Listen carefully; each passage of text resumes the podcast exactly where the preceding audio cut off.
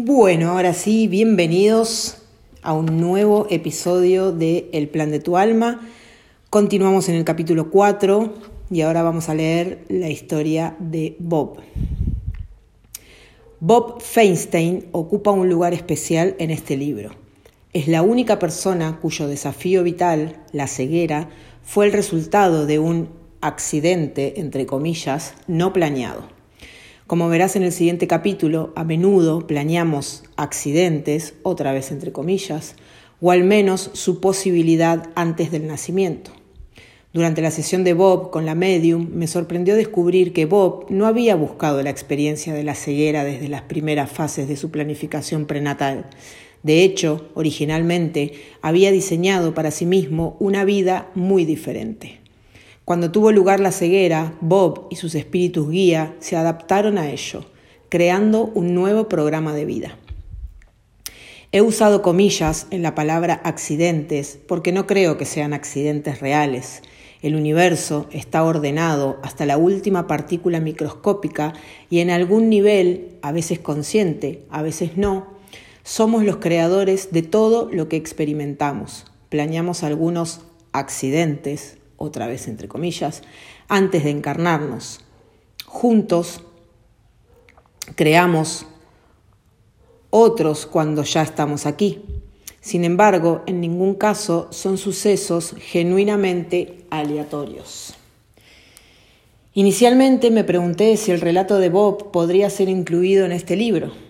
Pensaba que quizá la gente obtendría más ayuda de relatos de almas que habían buscado un desafío concreto antes de nacer. Después de considerarlo me di cuenta de que Bob era un regalo del espíritu, que nos había reunido para mostrarnos cómo responden las almas a sucesos inesperados en el plano terrenal. Este libro no estaría completo sin su relato. El relato de Bob, cuando salí de la incubadora estaba ciego. Así es como empezó la vida de Bob. Nació en diciembre de 1949 con seis meses de gestación, pesando menos de un kilo. El exceso de oxígeno usado en su incubadora provocó que las células de su retina se multiplicaran con demasiada rapidez, convirtiéndose en una masa de tejidos cicatrizados. De pequeño, dijo Bob tranquilamente, mi madre nunca mencionó que era ciego. Escuchaba a menudo, perdón, escuchaba el mundo, pero no sabía qué significaba. Cuando tuve tres años de edad comencé a darme cuenta de que en mí había algo distinto. Escuchaba cosas como apaga la luz o qué oscuro está esto, pero aquello no tenía ningún sentido para mí. Mi madre decía, veo que viene la tía Silvia. Yo decía, ¿cómo lo sabes? Ella contestaba, la veo. Entonces preguntaba qué significaba eso. Ella decía, alguna gente ve con sus ojos, pero tú ves con tus manos. Bob no se dio cuenta de lo distinto que era hasta que comenzó a ir a la escuela. Mientras otros niños aprendían a usar el lápiz y el bolígrafo, Bob estudiaba braille y mecanografía. En las clases que dio junto a niños videntes, los profesores con frecuencia comenzaban el primer día de escuela diciendo, tenemos que ser muy buenos con Robert. Es muy especial. Cuando tocaba los libros que los niños que veían estaban leyendo, les sorprendía descubrir que parecían papel en blanco. También les sorprendió descubrir que otros niños corrían y montaban en bici sin que les ayudaran. Yo era muy ingenuo, recordó Bob. A veces los niños decían, ¿cuántos dedos tengo? Yo solía decir, no lo sé. Eso les cortaba el rollo. Otros niños ciegos intentarían adivinarlo y se equivocarían y los niños se reirían así que ser inocente, en cierto modo, me vino bien. Aunque Bob evitaba parte de las burlas, aún tenía dificultades con sus compañeros videntes. Un estudiante que normalmente lo escoltaba hacia la clase de braille caminó un día demasiado rápido y no aminoró la velocidad cuando Bob se lo pidió. Deberían pedir a otros niños que hicieran esto, se quejó el chico, y tú deberías caminar más rápido. Bob también experimentó algunas dificultades en su propio hogar. Mi padre no se interesaba demasiado por mí. Creo que se sentía muy decepcionado por haber tenido un hijo ciego. Como resultado, Bob pasaba la mayor parte de su tiempo con su madre y sus tías, que eran amables y lo apoyaban. A veces Bob simulaba que leía libros impresos y se imaginaba historias al pasar las páginas. Alguien me dijo una vez que el libro estaba al revés, pero mi madre nunca evitó que hiciera esas cosas. Fue un modo de sacar adelante a un niño ciego porque me hacía sentir más normal. Ella, instintivamente, sabía lo que tenía que hacer. Cuando iban de compras, la madre de Bob lo dejaba tocar los artículos, aunque de vez en cuando rompiera cosas. Creía que era el mejor modo de que aprendiera. Socialmente, Bob descubrió que el instituto era más difícil que la escuela. Me sentía muy solo, dijo con tristeza en la voz. Los chicos hablaban de salir a divertirse, pero nunca me incluían. Sin embargo, había lugares en los que Bob era aceptado. Cuando tenía 15 años fue al campamento de música. Ese fue uno de los veranos más maravillosos que puedo recordar Siempre tenía un amigo con quien hablar. El equipo se tomó un gran interés por la música en braille y Bob tocó el clarinete en la orquesta. Tenía un buen oído y divirtió a sus compañeros del campamento diciéndoles, por ejemplo, que la bocina de un coche sonaba en si bemol o que una puerta chirriaba en la agudo. Bob se graduó en el Instituto Oberlin. Me sentí orgulloso por haber tenido éxito en un instituto para videntes, donde no se hicieron excepciones conmigo, excepto las estrictamente necesarias a causa de mi ceguera. En cierto modo, intenté demostrar que la ceguera no tiene que ser un obstáculo insuperable. En el instituto, Bob descubrió su homosexualidad, que como pronto veremos, era parte de su planificación prenatal. Una de las grandes alegrías de la vida de Bob fue Harley, un labrador que fue su compañero durante ocho años. A veces, cuando estaba con Harley, realmente llegaba a olvidar que estaba ciego, porque adoraba pasear con él, recordó Bob. La gente pensaba que no era el mejor perro guía por ser demasiado travieso. Una vez, Harley se hizo con un trozo de pollo del plato de alguien. Todo el mundo se escandalizó. Harley, para mí, no hacía nada malo. Yo era como un padre que lo adoraba. Harley salvó la vida de Bob cuando evitó que se cayera en la plataforma del metro hasta las vías. Pedí a Bob que me ayudara a comprender cómo es la ceguera. Bob, ¿cómo te imaginas ciertos objetos? Puedes ponerte un objeto pequeño en la mano y sentir su forma, pero algo como un avión, ¿tienes idea de qué aspecto pueden tener los aviones u otros objetos grandes? Si te digo la verdad, no, respondió Bob. Hay un montón de cosas, Aprendes las palabras, pero no te las imaginas bien, como los animales. Yo no sé cómo son en realidad, porque nunca los he acariciado. No sé cómo es un rascacielos, o cómo es el horizonte, o la luna, o las estrellas. No sé lo que significa que alguien sea guapo o feo. Cuando sueñas, ¿qué ves? Mis sueños son solo voces, como programas de radio. Lo interesante es que nunca sueño con caminar con un perro guía o con un bastón. Si tengo que llegar a algún lugar en mi sueño, estoy automáticamente allí. Las palabras de Bob me recordaron que cuando estamos en espíritu, viajamos concentrándonos en el destino deseado.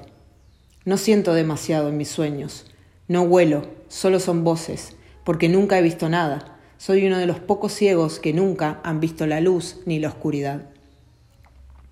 ¿En tus sueños hay siempre alguna referencia a tu ceguera? No, no importa si soy ciego. Si en mi sueño quiero leer un menú, no es necesario, no es necesario, sencillamente sé todo lo que hay en la carta. Siempre sé las cosas. Bob, ¿en qué se diferencian los ciegos de los videntes? Creo que somos más sensibles a ciertas cosas, el tacto, el olfato, la amabilidad. Cuando eres ciego te conviertes en un barómetro de la amabilidad y la descortesía, porque las necesitas para sobrevivir. Pregunté a Bob en qué, sería diferente si no fuera ciego. Tengo un sentimiento de amor por los desvalidos, respondió, y me recordó a Penélope. Si fuera vidente, sería mucho más snob, estaría más preocupado por el dinero, por el aspecto de la gente, por cosas que ahora no tienen ninguna importancia para mí. Lo único que importa ahora es la esencia de las personas. Y creo que la ceguera me ha proporcionado un amor real por los animales, porque sé lo que es depender de un perro y hacer que un perro use su inteligencia para ayudarte. Aprendes a confiar en los animales y aprendes a confiar en la gente, porque cuando eres guiado por alguien tienes que confiar en esa persona. Las sesiones de Bob con Stacy Wells. Mi conversación con Bob me había dado una ligera comprensión de los desafíos a los que se enfrentan los invidentes o discapacitados visuales. Aunque podía imaginarme que estos desafíos producirían un tremendo crecimiento personal, estaba ansioso por saber cómo había esperado Bob evolucionar cuando planeó su ceguera. En ese momento aún no sabía que el plan original de su vida no incluía tal experiencia.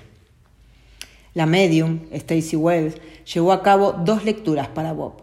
Ambas estaban combinadas en la narración que sigue.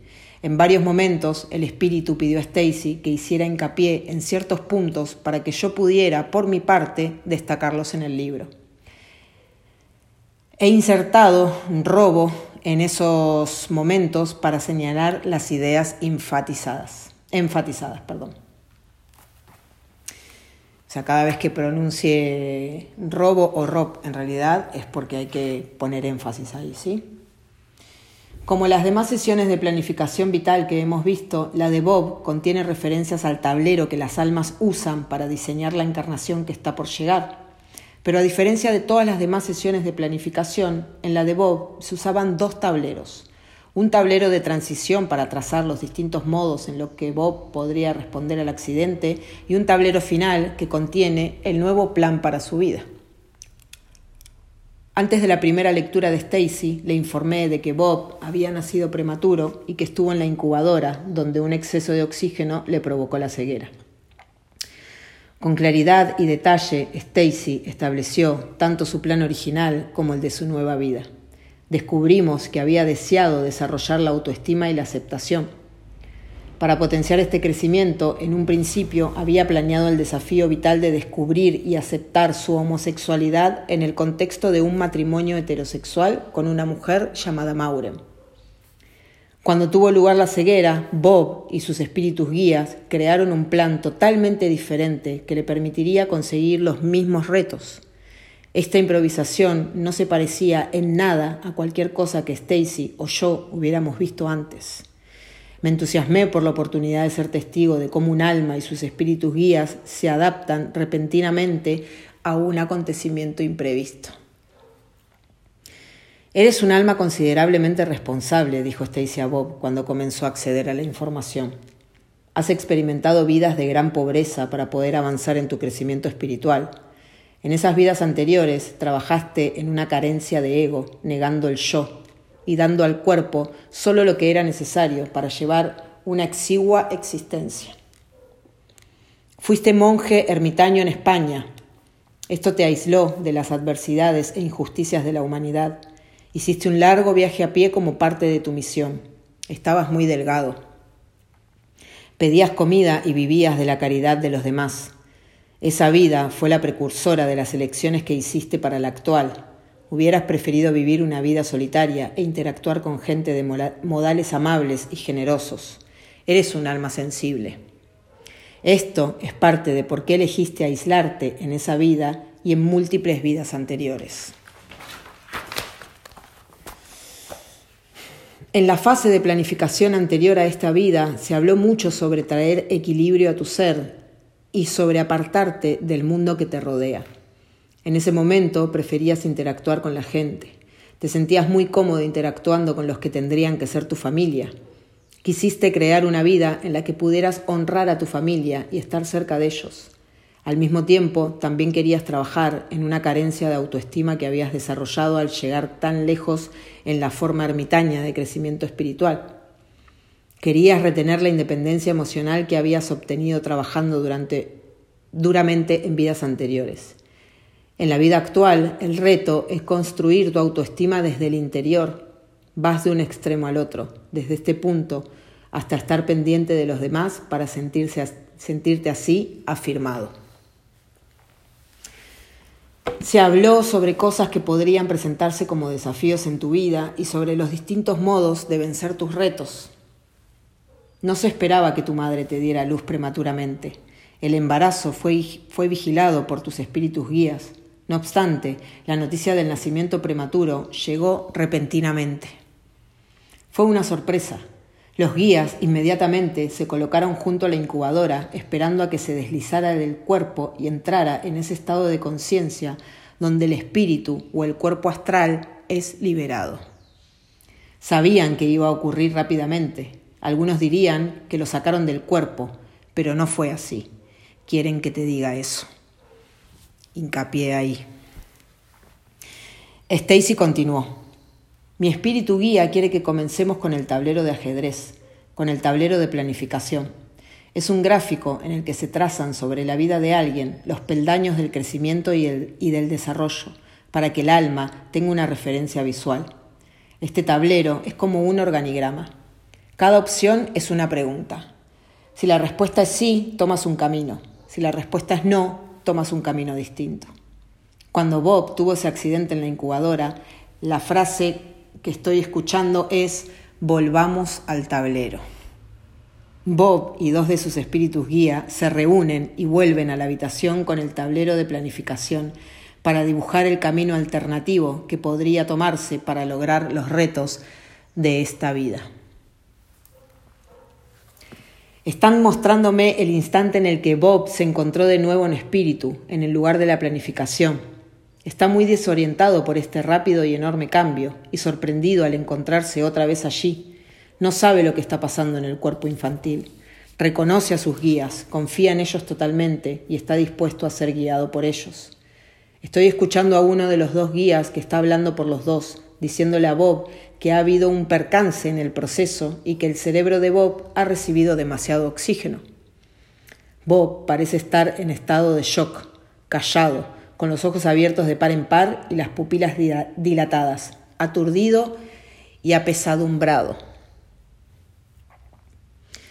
Espíritu guía.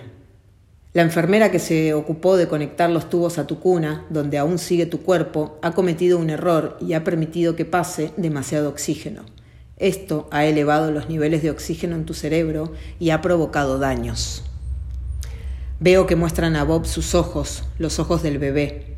El espíritu de Bob, aunque está unido al cuerpo del niño, está fuera del cuerpo. Mientras le hablan a través del pensamiento telepático, el ojo de su mente ve esos ojos le muestran el daño y cómo verán sus ojos cuando pase por la infancia y la madurez. Espíritu guía. No hay daños cerebrales, solo son los ojos. Hay un incremento en tu inteligencia, aunque es un incremento menor, te será de ayuda. Ahora tienes la opción de volver a evaluar el plan para tu vida, para ver si estos cambios servirán a, a tus propósitos. Si lo deseas, Puedes retirarte de este cuerpo, volver a nosotros, considerar una nueva familia anfitriona y trazar nuevos planes. Bob hace, rápidamente un montón de preguntas a sus guías. Pregunta si podrá caminar. Quiere asegurarse de que su cuerpo aún será capaz de funcionar como espera. Ellos le aseguran que lo hará. Entonces pregunta, Bob, ¿y mi trabajo? Espíritu guía, ¿podrá llevarlo a cabo? Bob, ¿esta discapacidad impedirá mi proceso evolutivo en esta vida? Espíritu guía, vamos a ver. Entre los guías y Bob, suspendido en el aire, está el tablero de planificación de su antigua vida, un tablero transicional sobre ese, y más arriba el tablero para la vida de Bob tal como será tras este cambio. Estos tableros son como un holograma, firmes en apariencia pero no sólidos. Sus pensamientos crean estos tableros y dibujan líneas en ellos. Las líneas representan el proceso de crecimiento. Se forma un diagrama. Hay algunas ramificaciones en el camino. En algunas ocasiones son casas. Por ejemplo, la casa que su familia ocupa en el momento de su nacimiento, la casa a la que se mudarán y los lugares que ocupará en su etapa adulta. Incluso su paso por la universidad están trazados en este tablero. Todo ocurre muy rápidamente, mueven elementos de un tablero a otro con el pensamiento. Lo primero que sacan del tablero de planificación original para colocarlo en el tablero transicional es a su madre. Espíritu guía. Comencemos con tu madre. Permanecerá en esta vida contigo y continuará siendo tu madre. Bob, eso es genial. Bob parece más tranquilo, toma aliento profundamente y deja escapar un suspiro de alivio. Espíritu Guía, tu Padre. Lo pasan del tablero original al tablero central. Aún estará contigo. Rápidamente mueven otros elementos, mascotas, familiares, cosas así. Todos van al tablero nuevo. Cuando los guías cambian estos elementos, también aparecen en el tablero superior. Espíritu guía. Estos elementos no cambiarán y seguirán siendo una influencia, un foco y una fuerza constante en tu vida, pero tus maestros cambiarán. Este colegio, señala una escuela elemental en el tablero inferior, ya no es relevante debido a tu situación. Ahora deberás ir a este colegio, señala un colegio que de repente aparece en el tablero nuevo. Este colegio atenderá mejor tus necesidades y te dará la orientación que necesitas para vivir en el mundo bajo estas circunstancias. Ahora nos ocuparemos de tus amigos. Se dirigen al instituto. Esos amigos se pasan del tablero original al nuevo. Son amigos que serán importantes para Bob en ese momento de su vida. Bob asiente con la cabeza. Tiene los dedos de una mano en la boca y sostiene el codo de ese brazo con la otra mano. La conversación se acelera rápidamente en este momento cuando el guía cambia elementos de la planificación original a la nueva. Me dices, me dicen que esas piezas, perdón, me dicen que esas son piezas elementales. Nada que necesitemos incluir para los propósitos de este libro. Ahora llegamos a la parte más importante y les pido que aminoren la velocidad. Espíritu guía.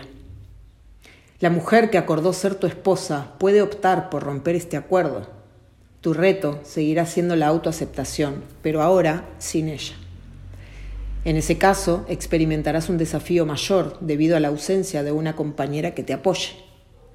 Bob no dice nada, está escuchando y pensando en todo eso. Ahora pregunta por la mujer, la llama Mauren. Bob, ¿al menos tendré la amistad de Mauren? Espíritu guía. Esa es una elección suya. Vamos a llamarla. A la velocidad del pensamiento aparece. Aún no ha nacido. Veo su forma física de la mitad del torso para arriba. No es sólida. Puedo ver a través de ella. Pero es la silueta de un cuerpo humano femenino, el cuerpo que tomará en la vida que está por venir. Parece tener entre 25 y 45 años. Debajo está el cuerpo de luz, el cuerpo espiritual. Mi guía me dice, el abrigo del cuerpo. Ella lleva puesto parte del abrigo. Instantáneamente recuerda a ella el plan de su vida y cómo se interrelaciona con el de Bob. Me dicen que solo una parte de ella está en el abrigo, porque ya está cambiando de idea acerca de su participación en esto. Le muestran el nuevo diagrama para la vida de Bob. Durante un largo tiempo no dice nada. Finalmente dice, Mauren, el colegio en el que originalmente planeamos conocernos será irrelevante. Bob no irá allí debido a esto. Espíritu guía, no importa, aún podemos disponer que os conozcáis. Mauren, no, no quiero que sea así. Espíritu guía, podemos arreglarlo para que os conozcáis a la misma edad a la que los hubieras encontrado previamente. Mauren, no, es muy importante que compartamos una historia que comience en el colegio. No se trata solo de que yo me sienta cómoda con Bob. Bob debe estar a gusto conmigo. Esto es más importante para él. Se dirigen a Bob y piden su opinión. Él dice que lo comprende y que está de acuerdo con ella, aunque es obvio que también está decepcionado. Bob, te libero de tu acuerdo conmigo.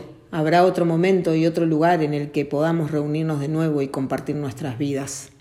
Ella toma su mano. Y Mauren dice, gracias, sí lo habrá. En tres vidas, después de esta, podremos estar juntos de nuevo. Él asiente y se abrazan. En lugar de salir de la habitación caminando, su forma espiritual desaparece. Escuchó un audible suspiro de Bob cuando libera a Mauren de su acuerdo y abandona sus expectativas. Me piden que te diga que él abandonó sus expectativas, pues incluso en el nivel del alma batallamos con eso. No es tan duro como en el plano físico, pero para muchos de nosotros no tener expectativas acerca de otros individuos que son importantes para nosotros sigue siendo un problema. Mauren veía claramente que la nueva dirección de la vida de Bob no sería necesariamente de utilidad para sus retos. Fue tanto por la falta de ayuda para su propósito como por su amor incondicional por Bob, al ver que ella ya no era la elección óptima para ser una compañera toda la vida, por lo que declinó ese acuerdo.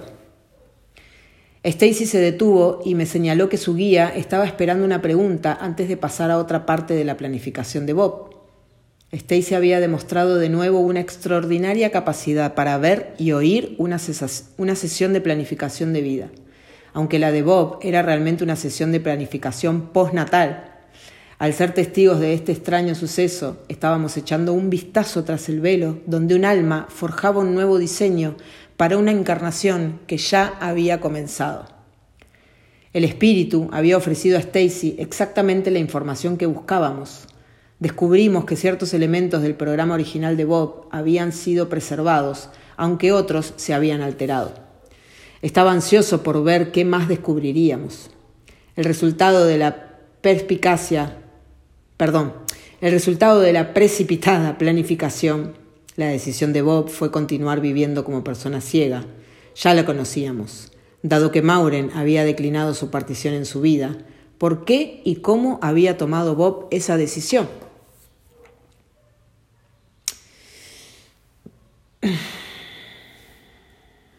En esta vida, dijo Stacy, Bob quería trabajar en la aceptación y la autoestima. ¿Se ha hablado algo más sobre cómo la ceguera ayudará a la consecución de estos retos? La nueva vida se está perfilando, anunció Stacy, mientras era introducida en la sesión de planificación. Su espíritu guía estaba llevándola ahora a una parte distinta de la conversación. Bob ha asumido todos los cambios. Bob, Comprendo las necesidades especiales que tendré si elijo aceptar este cuerpo y esta vida. Decidme cómo ayudará o dificultará esto a mi, a mi, progreso para lograr los retos que preparé originalmente. La respuesta viene de los dos espíritus guía como si estuvieran hablando con una sola voz. Espíritu guía. Ahora llegarás a conocerte a una edad mucho más temprana. Te saltarás casi dos décadas del proceso de desarrollo debido a la falta de estimulación visual que te habría desorientado de tu pasado y de saber quién eres y quién eliges ser. Bob, eso me gusta y significa que me saltaré un montón de tiempo perdido y de dificultades. Espíritus guía, sí, así es, pero habrá nuevas dificultades debido a la ceguera. Bob, comprendo. Espíritus guía, aunque aún tendrás el desafío de amarte a ti mismo, como te conocerás mejor a una edad más temprana, esto hará la mitad del camino. Cuando en esta vida empieces la escuela, estarás en el mismo estado de evolución en que habrías estado en el instituto. Bob. Eso elimina un montón de estrés que estaba presente en la vida que originalmente planeamos. Espíritus guía. Sí, habrá veces en las que te cuestionarás a ti mismo, te preguntarás si eres lo suficientemente bueno o si hay algo malo en ti, pero tu inteligencia se incrementará y tu capacidad de razonar se verá potenciada. Encontrarás más sentido a los lazos de tu vida y causarás menos dolor a aquellos que te quieren. Cuando he dicho lazos, explicó Stacy, me han mostrado la imagen del ser superior, el alma, y del ser inferior, la personalidad. Ambos están unidos por lazos. Bob será capaz de reunirlos y entenderlos a una edad más temprana. Evidentemente, el matrimonio de Bob debía haberle guiado a comprender totalmente su homosexualidad. No hay dudas de que Bob habría intentado llevar una vida heterosexual. Aún ahora nos saltaremos ese paso. Su crecimiento estará más directamente relacionado con su homosexualidad y con el estilo de vida que eso implica. Bob asiente, como pensando en todo ello. Bob, ¿cómo descubriré que soy homosexual? Espíritus guía. Tu experiencia será distinta a la que habrías experimentado sin el accidente y el reto físico, distracciones visuales. Tendrás una visión y una conciencia de ti mismo que estará en constante en contraste con tu ser interior. Me dicen que yo interior es el término que se usa para la conexión inteligente. Debido a esto, se potenciará la capacidad creativa de vos. Cuando de Bob, cuando me dicen que yo interior es el término que se usa para la conexión inteligente entre el alma y el ser vivo, físico. Debido a esto, se potenciará la capacidad creativa de Bob. Cuando mejoramos la conexión con nuestra energía creativa, siempre hay un crecimiento espiritual, ya sea consciente o inconsciente. Espíritu guía. Desarrollarás un aprecio por la amabilidad, el don del temperamento que no habrías tenido esto te recordará que eres bueno y valioso, y aunque humano, estás lleno de amor y eres capaz y merecedor de ser amado y de dar amor. Aunque no será fácil, será menos difícil que si hubieras sido un humano vidente, sometido a distracciones que podrían bloquearte. Señalan al elemento que representa los distintos centros de enseñanza a los que acudirá. Espíritu guía. Ya en la escuela sabrás que eres diferente. Sabrás que te sientes atraído por el sonido de la voz del hombre, por el olor de un hombre, por todas las cosas que son exclusivamente masculinas en nuestra especie. Bob, entiendo. Es verdad, dijo Bob más tarde, lo supe desde muy pequeño. Incluso cuando tenía ocho o nueve años, siempre disfrutaba más siendo abrazado por los hombres que por las mujeres. A los trece o catorce años reaccionaba mejor cuando estaba con chicos. Sus voces me atraían, su olor también me atraía. Con esto, Stacy y su guía concluyeron su fascinante presentación. Era el momento de las preguntas.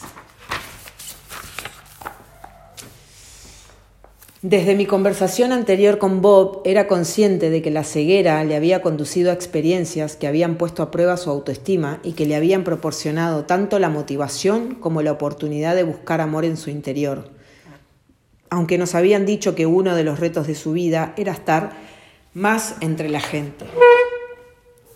Stacy, por favor, pregunta a tu espíritu guía por qué Bob aceptó el desafío de la ceguera sabiendo que eso provocaría cierta medida de aislamiento. La voz de Stacy se hizo más lenta cuando su espíritu guía comenzó a hablar directamente a través de ella. En vuestra línea temporal, se informó a esta alma de este nuevo plan de vida dos días después de nacer. La ceguera aún no era completa, pero se estaba desarrollando. El precedente estaba fijado. Esta alma, como todas las almas, pasó mucho tiempo entrando y saliendo del cuerpo en las primeras semanas de vida. El alma vio un modo de superar esta dificultad y aún así mantener un alto grado de comodidad. Tomo comodidad como una referencia a las vidas anteriores en las que Bob había crecido acostumbrado a la soledad. Un reto de esta vida es aprender a ser emocionalmente independiente. ¿Cómo define el espíritu la independencia emocional? pregunté. Darse cuenta y reconocer que somos responsables de nuestra propia felicidad y bienestar. ¿Bob sintió que no había creado su propia felicidad y bienestar en su vida como monje en España? Nosotros no lo diríamos así. Diríamos que aún sufría de una intensa sensibilidad emocional. Descubrió que era más fácil interactuar con el mundo encerrándose en, sí mismo y limitando sus relaciones con los demás y su involucrarse en la vida diaria. ¿Por qué la ceguera podría conseguir su reto de independencia emocional? Yo quería que el espíritu guía de Stacy explicara cómo es posible que un alma elija experimentar la ceguera porque presenta un desafío mayor para el alma. El único modo en el que el alma puede sobrevivir como persona en esta vida es reconociendo y aprendiendo la lección de que ella, el alma, es su propia fuente de bienestar. Al aprender esto se logra la autoestima. A esta alma se le dio la opción de salir de la vida y ella decidió quedarse. Esta alma prefiere los desafíos difíciles. ¿Por qué eligió Bob experimentar la homosexualidad?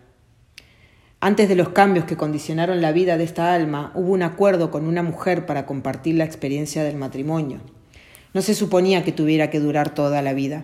Se produciría una lucha interna en el alma de esta persona para reconocer su homosexualidad latente, enfrentarse a ella y aceptarla. Esto iba a ocurrir más tarde. Esa experiencia hubiera servido al mismo propósito que si la homosexualidad hubiera estado siempre presente en su vida. Presentaba un reto para el problema de la autoestima.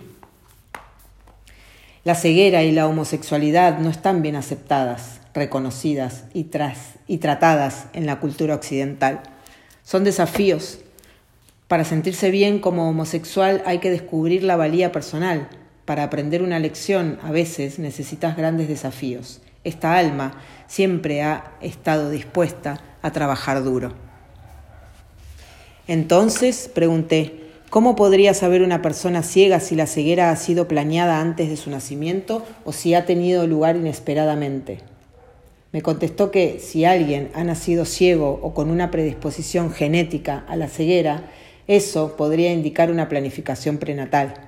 Cuando le pregunté qué otras motivaciones podría tener un alma para hacer tales planes, me explicó que muchos compositores se encarnan en ciegos para poder seguir escuchando la música fácilmente, que incluso cuando las almas no hayan sido compositoras en vidas pasadas, a menudo tienen un deseo de incrementar su capacidad auditiva u otros sentidos, lo que puede ocurrir como consecuencia de la ceguera, y que las almas artistas con frecuencia eligen habitar cuerpos con trastornos oculares. ¿Qué más podría querer saber la gente sobre el desafío de la ceguera? pregunté para concluir. Los invidentes a veces ven cosas que no podrían percibir si vieran con normalidad. Bob es el valor personificado. Originalmente había planificado un camino difícil hacia el descubrimiento de sí mismo, hacia la autoaceptación y finalmente hacia el amor propio. Cuando se dio cuenta de que este plan ya no era posible, trazó otro en el que mantendría el desafío original de la homosexualidad y añadió el nuevo de la ceguera. Elegir una sexualidad alternativa en un mundo que aún lucha con la tolerancia es un acto audaz. Añadir a eso el desafío no planeado de la ceguera demuestra tener mucho valor. En lugar de abandonar esta nueva dificultad retomando el espíritu, una decisión que sería comprensible y respetable, Bob eligió aceptarla. En el primer programa de Bob, él y un alma con quien compartía mucho amor diseñaron una vida en la que iban a casarse. El matrimonio no iba a durar. En el transcurso de mi investigación he descubierto que generalmente sabemos antes de nacer si un matrimonio durará o no. El divorcio no es un fracaso, es parte de nuestro plan. Venimos juntos y nos casamos para enseñar y aprender los unos de los otros y para equilibrar el karma. Cuando se consigue este crecimiento, el matrimonio ha servido a este divino propósito. No estoy sugiriendo que el divorcio o el matrimonio para toda la vida estén predestinados. Siempre tenemos libre albedrío. Podemos elegir dejar a alguien con quien hemos decidido pasar una vida y podemos optar por continuar cuando habíamos decidido tener una unión temporal. La elección es nuestra. Inicialmente, Bob orquestó una vida en la que iba a descubrir y aceptar su sexualidad mientras estaba casado. Primero tendría que reconocer su homosexualidad él mismo. Después tendría que reunir el valor para decírselo a su esposa. Finalmente tendría que amarse a sí mismo y a su esposa lo suficiente para dejar un matrimonio que ya no reflejaba quién era. No sabemos si habría o no logrado tal amor a sí mismo. Esto hubiera dependido de las decisiones libres de su personalidad y de cómo se presentará ese desafío. Sin embargo, está claro que diseñó una vida en la que tendría lugar este tipo de transformación. Cuando la ceguera entró inesperadamente en escena, Bob creó un nuevo plan que proporcionaría el mismo desarrollo. Como nos contó el espíritu guía de Stacy, ni la ceguera ni la homosexualidad son bien aceptadas en la cultura occidental. Cuando Bob eligió encarnarse en Occidente y en ese momento histórico, sabía que a veces sería rechazado, y ese aislamiento y esa soledad serían el equivalente al rechazo que la esposa de Bob hubiera mostrado cuando él le anunciara su homosexualidad. Bob creó un plan de vida para aprender a través de los opuestos. Sabiendo cómo respondería a veces la sociedad a su ceguera y a su homosexualidad, y determinado a mejorar su aceptación y su autoestima, planeó circunstancias que le conducieran a descubrir en su interior lo que no le ofrecían en el exterior, aunque era un desafío mayor que el que había buscado originalmente. La ceguera, en cierto sentido, incrementó la posibilidad de que Bob lograra sus retos, porque como señalaron sus espíritus guías, ésta lo liberó de las distracciones externas. Los guías sabían que la ceguera haría que las cosas fueran más fáciles para Bob y que hasta cierto punto lo obligaría a escuchar y a buscar una sabiduría interior. Imagina una sala en el Louvre, en la que hay un enorme paisaje colgado de una pared. Primero una persona podría atravesar la habitación sin verlo. Quizá otras pinturas distrajeran su atención. Otra persona podría entrar en la habitación y fijarse en el paisaje desde lejos. Él o ella admirarían la obra de arte al pasar. pero no se detendrían a verla en realidad, y una tercera se sentaría frente al paisaje durante horas saboreando cada matiz, las pinceladas, la textura del óleo, el juego de colores, el uso de la luz. Esta persona reconocería la pintura como una obra maestra. Bob eligió la ceguera porque ésta representaba una oportunidad para redescubrir su magnificencia. El destino, el amor a sí mismo, seguía siendo el mismo, pero la ruta hasta ese fin cambió drásticamente. Bob no necesitaba ver para observar la belleza de su paisaje interior. Él es, sin embargo, libre para no mirarlo, para fijarse al pasar o para detenerse a apreciar cada detalle.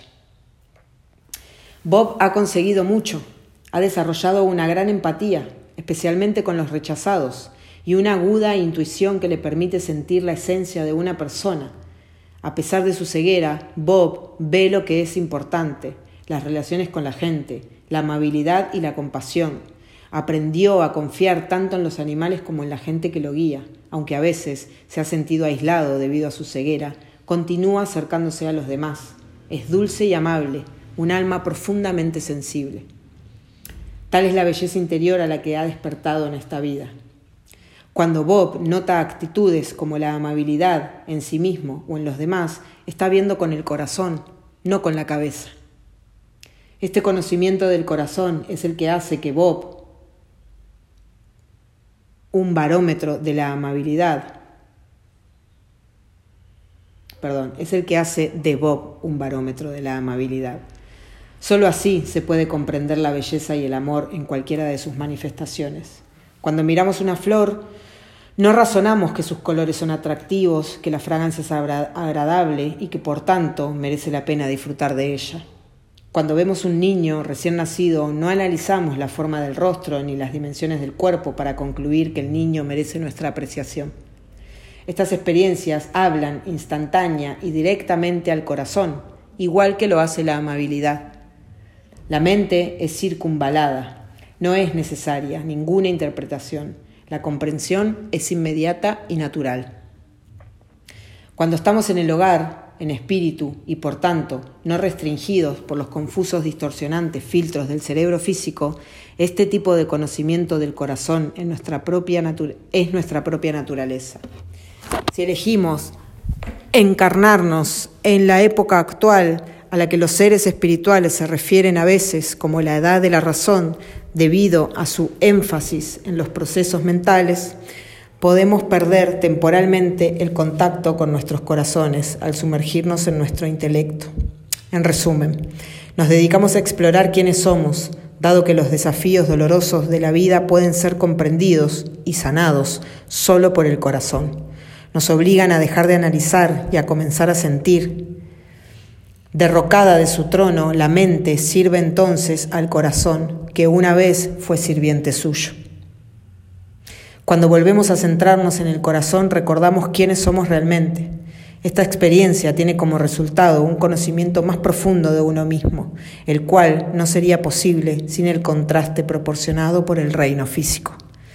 Los guías de Bob sabían que la ceguera le daría una apreciación de la amabilidad y que esta apreciación del corazón le recordaría que está lleno de amor y que es capaz y merecedor de ser amado y dar amor.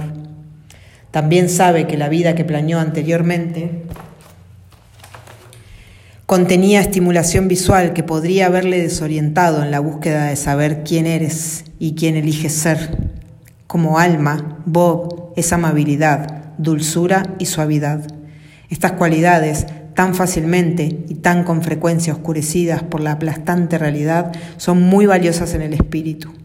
La ceguera de Bob lo ha mantenido cerca de estos aspectos de su ser interior. Son el umbral de la autoaceptación y el amor a sí mismo que buscaba experimentar en esta vida. Sin visión no ve su forma física, pero a través de la amabilidad atisba su identidad eterna. El plan de vida de Bob es como el de tantos otros que eligen encarnarse en una época en la que el amor hacia uno mismo es escaso. Fue diseñado para darle una comprensión más profunda del amor a sí mismo a través de su carencia y también de la experiencia de su creación. Cuando estamos en espíritu conocemos el amor a nosotros mismos tan fácil y naturalmente como conocemos el amor a los demás. Sabemos también que ambos son uno. Solo en lo físico podemos olvidar y después recordar el sentimiento del amor a sí mismo. Los desafíos de la vida nos llevan a ese amor, mostrándonos que vive en nuestro interior y reflejando que nosotros somos el gran amor de nuestras vidas. A fin de cuentas, la muerte del cuerpo físico es una decisión tomada por las almas después de haber cumplido su plan de vida. Cuando alguien muere, podéis estar seguro de que ha hecho todo lo que debía hacer, nos dijo el alma de, Valerie. Esta seguridad trae consigo una comprensión de que no somos los culpables de la muerte de un ser querido, los accidentes fatales o las circunstancias de las que tal vez nos sintamos responsables. Son solo algunos de los puntos de salida planeados por nuestros seres queridos antes de nacer. Por eso, quienes creéis que habéis causado o que podríais haber evitado la muerte de alguien, debéis saber esto. Nadie muere sin su propio consentimiento. Es la base del perdón hacia vosotros. Ahí yace vuestra paz. La fe y la confianza en la sabiduría de nuestros planes penatales nos permiten saber que aquellos a los que amamos sacaron de sus vidas todo el crecimiento, la belleza y la riqueza que buscaban. Están en paz con el conocimiento de que han vivido sus vidas tal como las habían planeado y compartirán con nosotros este conocimiento y la paz que implica. Y hasta aquí el capítulo 4 de este maravilloso libro. Eh, lo vamos a dejar acá y eh, bueno, y nos escuchamos en el próximo episodio de El plan de tu alma. Espero que lo estén disfrutando tanto como yo al grabarlo. Nos vemos.